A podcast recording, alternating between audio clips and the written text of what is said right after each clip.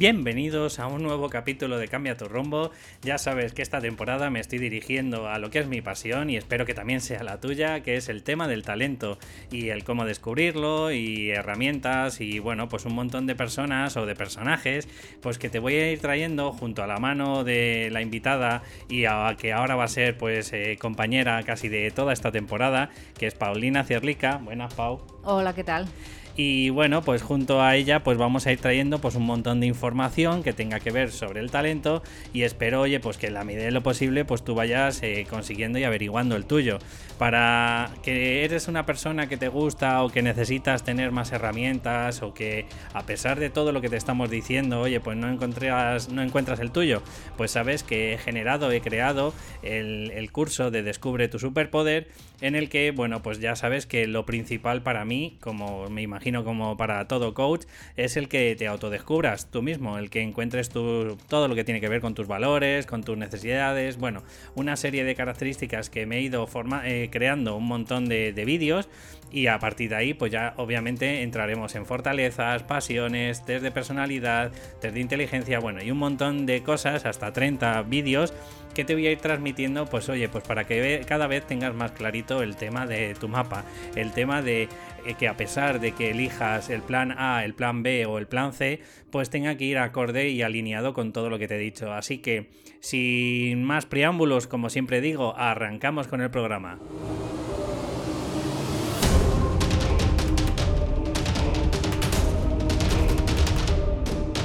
Pues ya estamos por aquí, Pau, ¿qué tal todo? Muy bien, ¿tú qué tal? Pues aquí intentando mejorar cada día el podcast y en la medida de lo posible, pues eh, gracias a ti también, por supuesto, pues espero que, empiece a gustarle a la audiencia esta, esta nueva temática. Pues eh, espero que sí, yo también. Seguro que sí. Bueno, hoy, hoy nos has traído un personaje eh, que la verdad que a ti te ha gustado mucho. Y bueno, pues por ponerle título a este podcast, ¿a quién has traído hoy? Eh, hoy he traído em, una breve, muy breve, diría yo, historia de Stieg Larsson, que es el autor de la saga Millennium. Anda, eh, ese es nórdico, seguro. Sueco, sí, era escritor y periodista sueco, sí. Vale, eh, para ponernos un poco en contexto, ¿qué es la saga de Millennium? ¿En qué consiste? Eh, bueno, seguro que, bueno, no sé si seguro, pero fue bastante conocida porque fue la que empezó con el primer libro, que era Los hombres que no amaban a las mujeres. Em, y fue, fue una trilogía que, que escribió este hombre. Y se hizo incluso películas, se hicieron películas y, bueno, fue en su momento fue, fue bastante, bastante famoso. Yo la verdad que, que me, gustó mucho. O sea, aparte a mí que me gusta mucho el género policiaco, pues yo, yo disfruté. un, un, día, eh, si sabes tú la pregunta, claro, que me gustaría saber es eh, ¿por qué se hacen tan famosos el tema de los nórdicos con el tema de la novela policíaca? Eh, no sé, también a veces va por modas, ¿no? Y por épocas. La verdad que hay muchísimos escritores ahora nórdicos, suecos y, daneses, y bueno, pero suecos sobre todo, yo creo, de, novela policíaca desde hace unos años.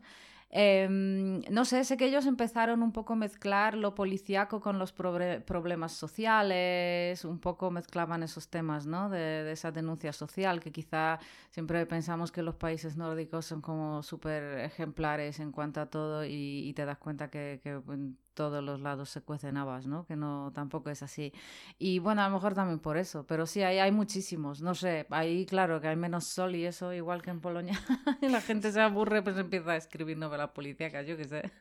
Eh, me, me, resulta gracioso. Hace tiempo, eh, espero que no me esté escuchando el profesor de, de literatura, eh, comentaba que la gente del norte, dado que tienen que estar con las lluvias y demás, casi siempre están metidos, son más escritos, es decir, pues nos dejan legajos, nos dejan novelas, nos dejan tratados y sin embargo la gente del sur con el calor pues eh, son como más eh, orales, ¿no? O sea, por decirlo así, es más social, conviven entre ellos y, producen mucho más el tema de creatividad, pues eh, incluso de talentos, pues porque, por ejemplo como puede ser la música.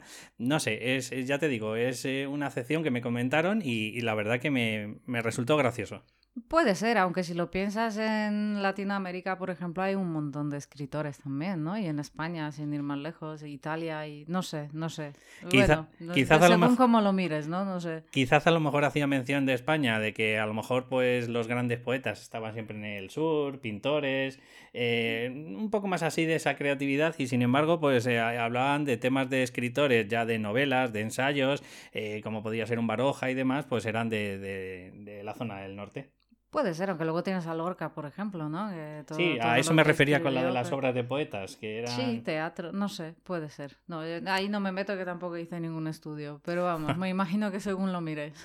Bueno, después de hacer este inciso, que obviamente tiene que ver con el tema del talento, y que como siempre yo intento dar una pequeña herramienta, un pequeño tip, eh, fíjate, aquí no habían inventado nada, por lo que yo intuyo, no, no habían hecho nada que no hubiesen hecho, pues a lo mejor otras novelas policíacas de otra temática en otra parte, pero sí lo que hicieron es hacerlo a su forma, es decir, meter un ingrediente nuevo, ¿no? Quizás a lo mejor eso ha sido un poco lo que ha generado, pues, eh, el generar un, valga la redundancia, un género diferente.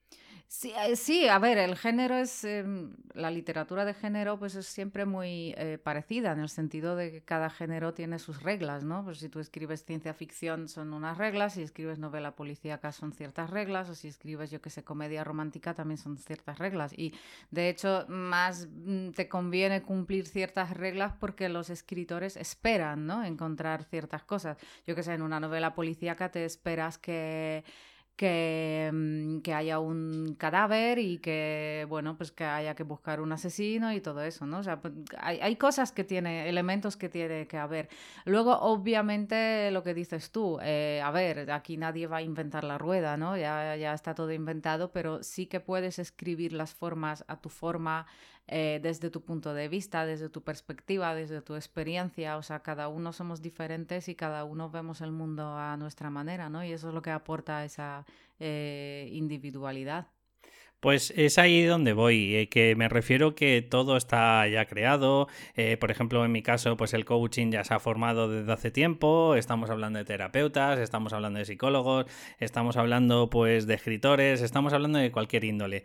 Pero siempre eh, intento dar a entender a mis oyentes que todos somos idiosincráticos, es decir, que cada uno tenemos nuestras experiencias, nuestros conocimientos y al final lo que te hace diferente, lo que le- a mejor la vulnerabilidad, a lo mejor el tema de, de ser pues una persona eh, como tú eres, pues es la diferencia entre que al final tengas un montón de oyentes, al final consigas el éxito o al final pues ser un modelo o ser mm, pues un espejo de o una imitación barata, ¿no? A- si te basas exclusivamente en hacer las cosas como lo hace por ejemplo pues otro escritor. Claro, yo pienso que todos tenemos nuestro filtro, ¿no? Me refiero que filtramos la realidad por, por, nuestro propio filtro, ¿no?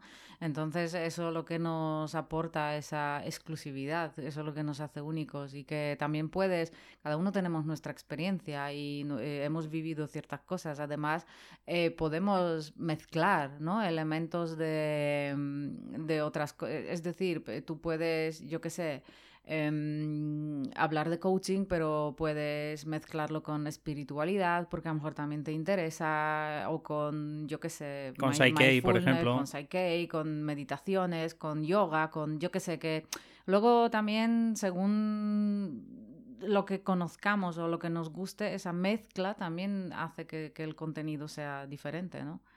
Claro, pero para ello estarás conmigo que tienes que ser una persona con inquietudes, porque si eres con una mentalidad enquilosada del siglo XX en el que me hago una formación y durante 30 años no me vuelvo a sacar ninguna cualificación, pues obviamente vas a tener un problema, ¿no? Porque al final vas a, va- vas a decir como un papagayo pues lo que te han estado inculcando hace 30 años.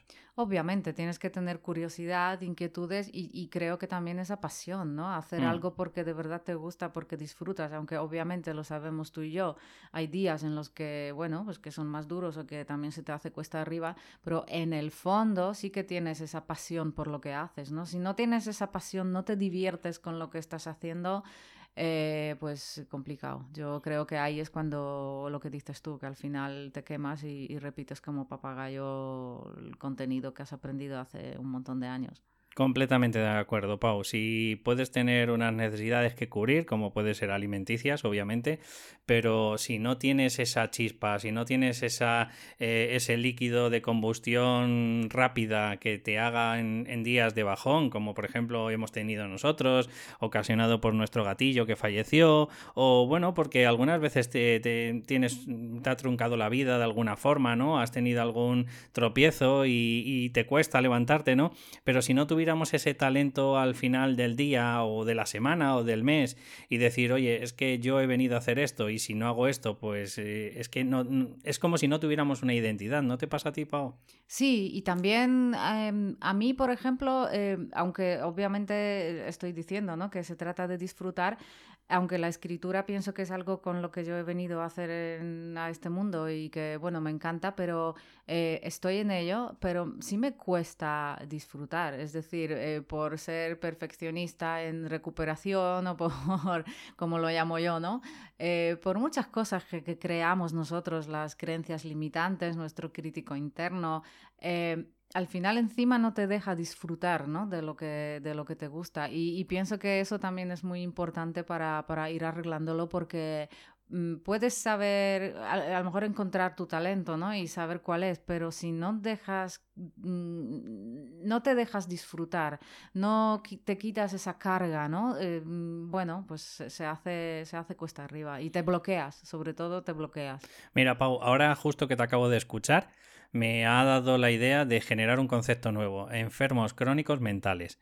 Es decir, pues em, creo que los que somos perfeccionistas, los que tenemos el síndrome del impostor, los que no nos creemos pues, de alguna forma suficientes, que no estamos preparados, que mm, nos estamos todo el rato midiendo pues en cuanto a ver quién la tiene más larga, ¿no? Pues el, el coach referente o tú, o el escritor referente o tú, pues al final somos unos, eh, unos personajes somos unas personas que al final tenemos, eh, no voy a decir patología ni mucho menos, pero tenemos eh, ese crítico interno eh, corrupto, ¿no? Por decirlo de alguna forma, y nos hace pues tener ese, esa enfermedad, ¿no? Y al final yo creo que lo que tenemos que hacer es educar a nuestra mente, saber que no nos lo vamos a quitar, igual que un médico, o mejor dicho, un enfermo se toma sus pastillas, por ejemplo en mi caso con el tema del asma, ¿no?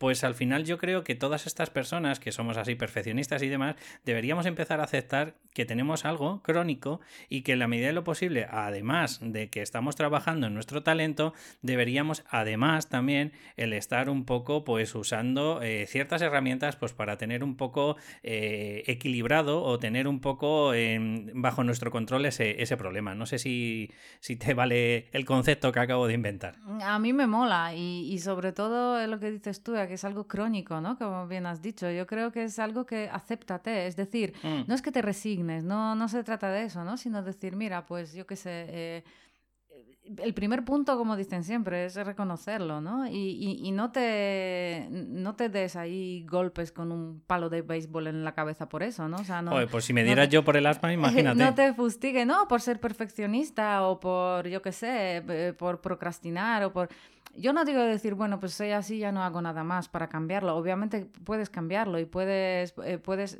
pensar, ¿no? O preguntarte, vale, pues quiero que eso me frene, ¿no? O quiero que eso no, no deje que desarrolle mi, mi talento, mi sueño, que, que, no haga lo que, lo que me hace disfrutar, ¿no? De la vida. Pero eh, desde esa apertura de, de, quererte, de no juzgarte, de decir, vale, es como dices tú, tú tienes el asma y puedes decir, vale, tú puedes machacar, decir, claro, porque tengo asma, porque ya no puedo jugar al baloncesto como antes, porque no puedo correr una maratón o porque no sé qué, no sé cuánto. Sí, bueno, y puedes decir, pues mm, voy a hacer todo lo posible para, para quitarla o para desde la lucha, ¿no? Desde, desde, esa lucha interna que desgasta a mi modo de ver. O decir, vale, eh, tengo lo que tengo, puedo hacer otras cosas, a, mm, a lo mejor no puedo correr una maratón o todavía no, o yo qué sé, pero puedo hacer otras cosas, a lo mejor puedo salir con la bici o puedo disfrutar la vida de, de, otra forma. Sí, puedo hacer deportes que no me pidan recursos, eh, pues a lo mejor en exceso, y si me meto dentro de esa zona de mi confort, dentro del deporte, puedo tener una vida completamente normal. Entonces, a eso me refiero con el tema de, ¿eres una persona perfeccionista o tienes el síndrome del impostor? Pues sabes que tienes que hacer algo más que los demás pues sabes que a lo mejor quizás cada día, y cuando digo cada día es cada día, igual que tomas el medicamento, pues deberás meditar, deberás a lo mejor tener algún ejercicio de gratitud, ¿no? Sí, cambiar tus creencias sobre todo, porque me imagino que todos esos de perfeccionismo o síndrome de impostor o lo que sea, son, al fin y al cabo son creencias que tenemos en la cabeza. Mm. Es la, la, historia que nos contamos, ¿no? Entonces intentar cambiar eso y cambiar esas creencias, pero como digo, no desde el machaque, ¿no? sino desde decir, vale, eh, me pasa eso, pero quiero y, voy a hacerlo con, como, con el mejor amigo, como lo harías, ¿no? No le dirías, estúpido, tienes asma, ¿no? O, o eres un, no sé, horrible porque tienes el síndrome de impostor, sino, bueno, pues le, le intentarías ayudar sin juzgarlo, ¿no? Pues contigo igual. Exactamente de acuerdo. Pues vale, volviendo al tema del programa, que al final siempre, bueno, esto es lo bueno que tiene el tener un compañero que al final empezamos a divagar, eso sí, con sentido y con nuestros conocimientos, pues para toda esta gente, pues a lo mejor que está padeciendo lo mismo que nosotros, pues eh, también queremos traer a estos personajes, ¿no? Que hemos dicho que son referentes o han sido referentes en su campo y hasta cierto punto, oye, si somos capaces de investigar cómo han encontrado o cómo ha sido su proceso, pues seguro que podemos ayudar a, más tipos de personas. Todo eso además se une muy bien con lo que hemos hablado, porque en el caso de Stieg Larsson, eh, por lo que yo he leído de su vida, eh, él fue periodista, ¿no? Y, mm, eh, pero bueno, como a que estábamos hablando que necesitas disfrutar y que también tu experiencia influye a lo mejor en tu creación o, tu vida, ¿no? Que, que, son elementos que son únicos, tuyos y, que, bueno, la experiencia tu experiencia es tuya, ¿no? Y, y, lo que has vivido tú es, es, tuyo, te hace único. Pues esto se une mucho porque él, em, por lo que yo he leído, eh, con 14 años fue testigo de, de violación. Ostras. Sí, y eh, ya que era un grupo de chicos, por lo visto, que violaron a una chica, él no, no supo, no pudo enfrentarse a ellos, ¿no? Porque estaba solo. Y, mm, pero lo vio y le marcó mucho eso y, unos días después eh, como que se acercó a la chica y, le, pidió perdón y como dijo que él no, no, pudo enfrentarlo, pero claro, la chica pues estaba ya tan eh, marcada por lo que pasó Sí, que no, como que no quiso hablar con él, ¿no? No es que le culpara, ni mucho menos, me imagino por lo que pasó, pero bueno, tampoco tenía ganas de hablar, ¿no? Entonces a él esto eh, lo marcó mucho y, y, a partir de ahí se convirtió en, en una persona pues muy feminista, muy... Eh, a favor de los derechos humanos, en contra del racismo, eh, estaba también, luego cuando se convirtió en periodista, pues estaba persiguiendo eh, los grupos nazis o de ultraderecha eh, en su país. Fíjate, Paulina, eh, perdona que te corte un momento. Parece alguna de las veces, eh, nosotros que somos también un poco más espirituales, parece que siempre tiene que haber un porqué, ¿no? Un para qué. O sea, es mm, decir, a lo mejor si esta persona no hubiese tenido esa culpa, ¿no? De no poder ayudar a esa persona en ese momento, pues probablemente no se hubiese convertido en la persona que es. Obviamente, eh, ahí estarán escuchando el podcast y habrá gente que dirá, el fin no justifica los medios. Estoy completamente de acuerdo, ¿vale? Pero como también frente a los designios de del universo hay cosas que tampoco nosotros podemos controlar, eh, quiero decir que, que, fíjate, pues a lo mejor hizo mucho más que si hubiese en, aquellos momentos pues ayudado solo a una persona. O sea, vuelvo a decir, eh, el fin no justifica los medios, ¿vale? Y una persona, eh, si se necesita ayuda, obviamente se la tiene que dar. Pero bueno, cuando la persona no está preparada, fíjate en cómo y en quién se convirtió, ¿no? Sí, además él fue un niño de 14 años, ¿no? Que tú vas a ver cuál fue el grupo de los chicos, o sea, a lo mejor eran hombres, ¿no? Que violaron a esta chica, era un niño, tampoco le puedes culpar que no haya hecho nada, ¿no? Por, por impedirlo porque a lo mejor no pudo, ¿no? Pero a él le marcó lo que dices tú y, y luego se ocupó, creo que me imagino que entre otras cosas por eso, por, por esos temas sociales. Y tanto como periodista y luego esto sí que se, se refleja en, en, sus libros, en, en, los tres libros que ha escrito, tampoco voy a contar todo por si no lo habéis leído y queréis leer, pero sí se refleja. Y, pero lo que, lo que yo quiero decir él empezó a escribir esa primera novela que luego pues eh, empezó la saga esta de, tres luego bueno luego hay más partes porque él, murió pero y lo escribió un otro otro hombre siguió como un conocido suyo quizá. Creo que sí eh, no me pero creo que sí creo que algún conocido no lo sé sé que luego lo movió su mujer creo que para que se siguiera con la saga y eso creo pero tampoco sé muy bien la historia Tampoco he leído, ¿eh? Ya luego me gustaría, a ver si un día lo leo, tengo tantas lecturas pendientes, pero a ver qué tal. Doy fe, ¿eh?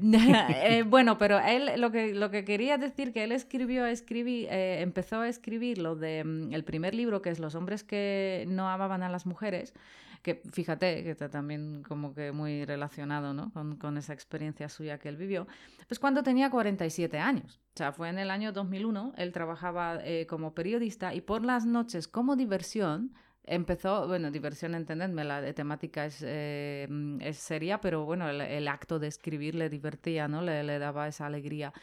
Y es a donde voy. Eh, aparte, él tenía 47 años, es decir, no es que empezara a escribir con 20 o, que, o, con 18, yo qué sé, no, tenía 47, que es también una señal como que nunca es demasiado tarde, ¿no? Y encima disfrutaba con ello, es decir, él trabajaba y luego por las noches se ponía a escribir, con lo cual todo lo que hablábamos antes, es que si te permites disfrutar y te quitas de la cabeza ese perfeccionismo, ese síndrome de impostor, bueno, pues la vida ya tiene otro No quitar, acuérdate. Bueno, no quitar, pero un poco domarlo, sí. Eso es.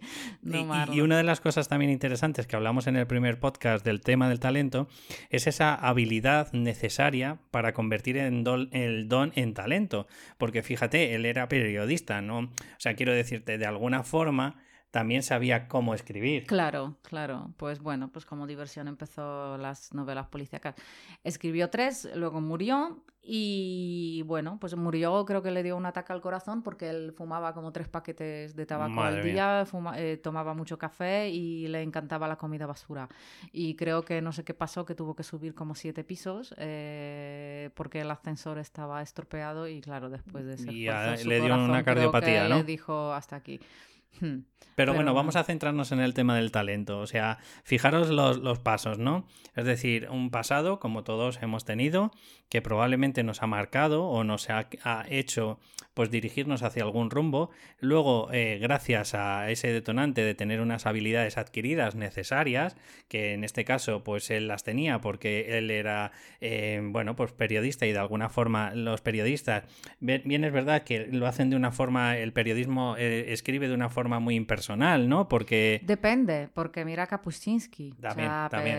es que depende, depende sí, qué pero tipo de periodismo. el, el periodismo general es como muy impersonal, ¿no? Hmm, Entonces, bueno, mm, pero no quita que sabes lo necesario para alimentar una novela. O sea, obviamente a lo mejor tampoco sabemos si en su momento, pues él estuvo leyendo libros de cómo escribir. Y... Me imagino, y, y que le gustaba leer, me imagino también, ¿no? Y el tercer eh, ingrediente que queremos transmitir hoy es el, bueno, pues el, tener una pasión, ¿no? El coger y decir, mira, no me voy a enfocar en el, en el objetivo de voy a hacerme rico o voy a hacerme famoso, sino lo voy a hacer para mí. Y me imagino que sería un poco lo que él hizo. Sí, yo creo que fue diversión. O sea, él empezó a escribirlo por diversión. Y a mí me gusta mucho la palabra diversión que pasión, porque la pasión para mí es que tiene como mucho peso, ¿no? Como la, y, aparte tiene ese otro significado como la pasión de Cristo, ¿no? El sufrimiento, ese. Y es un poco así, cuando tú hablas que, que, tienes una pasión o que tienes que encontrar la pasión de tu vida, ¿no? Es como todo como muy, uf, como que muy, muy, muy, muy cargante, ¿no? pero...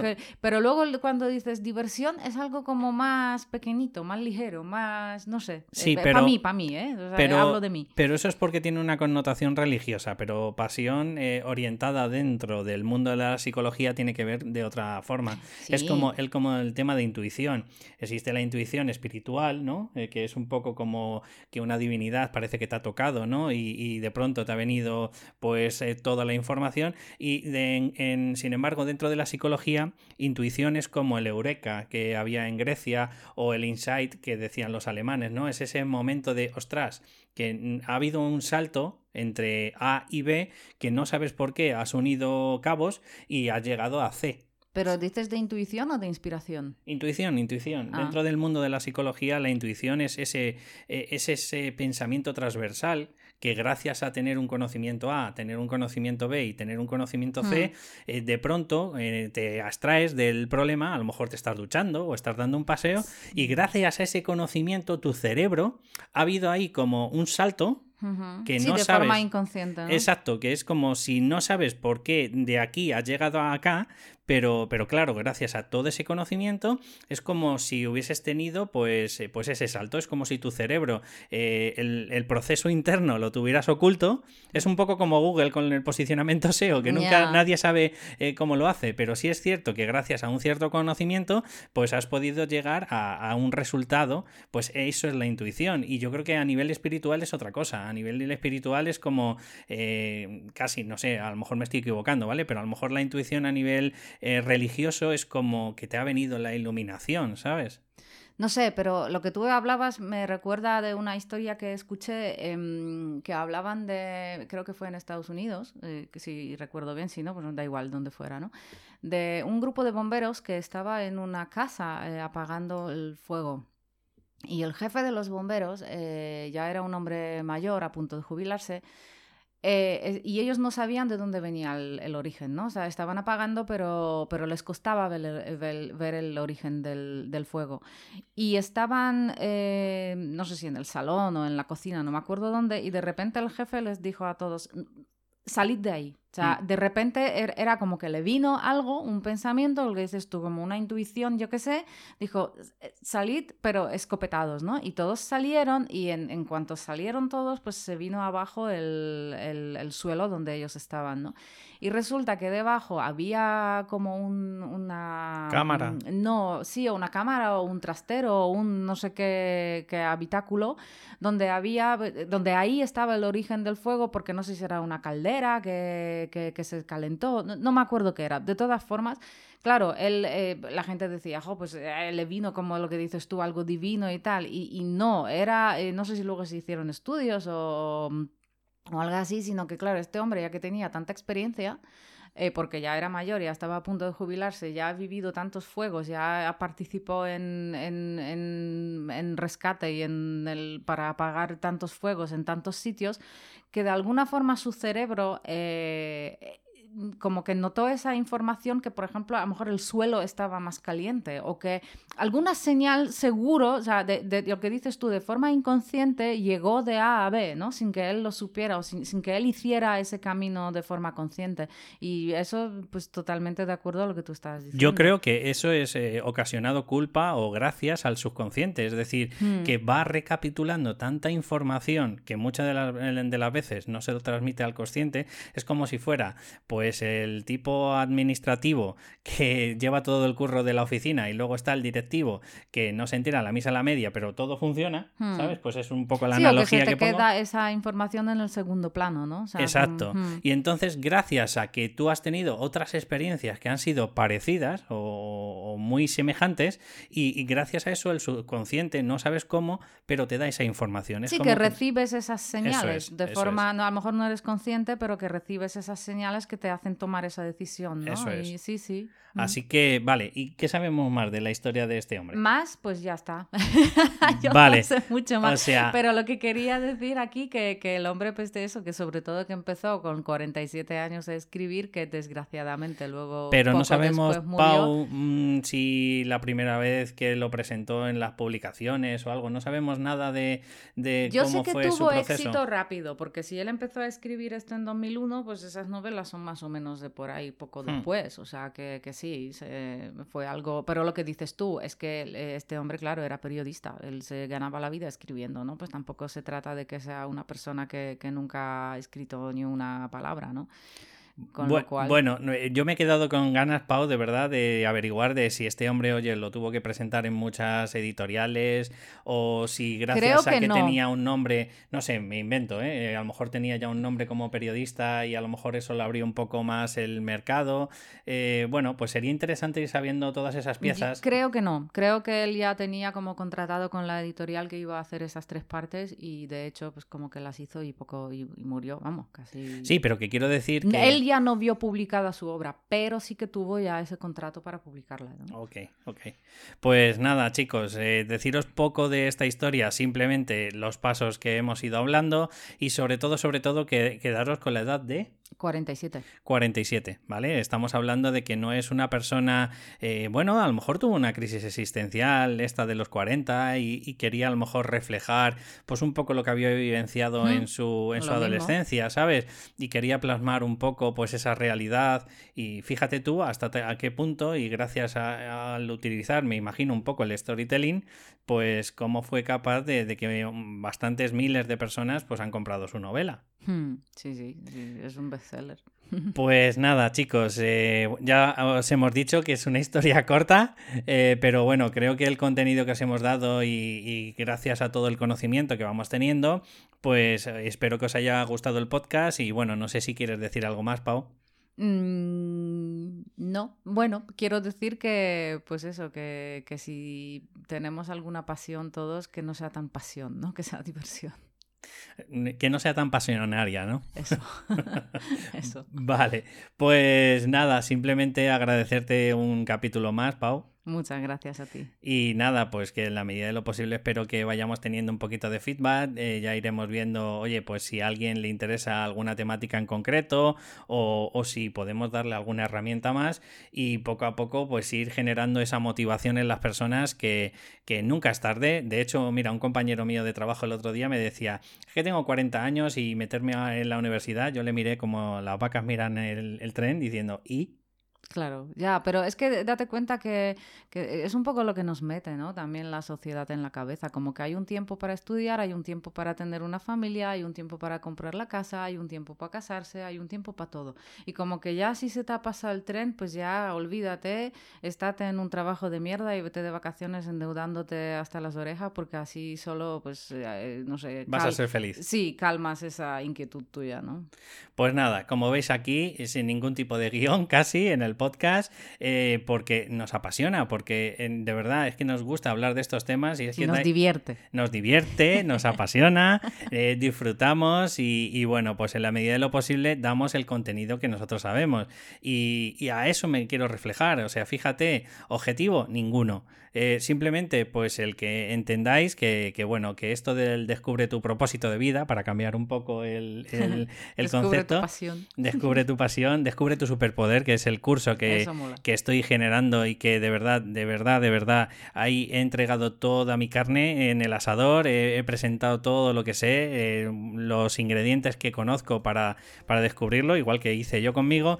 Y nada, bueno, pues ante todo agradeceros que si nos estáis escuchando, si habéis aguantado al final, pues por fin, no te cuesta nada, una valoración de 5 estrellas, un comentario, un me gusta, un, lo que sea positivo para decir, oye, pues estos chicos prometen, ya veremos cuándo, y, y gracias a ti, pues a lo mejor podemos ir posicionando un poquito más el programa. Un abrazo y nos vemos o nos escuchamos en el próximo. Hasta luego.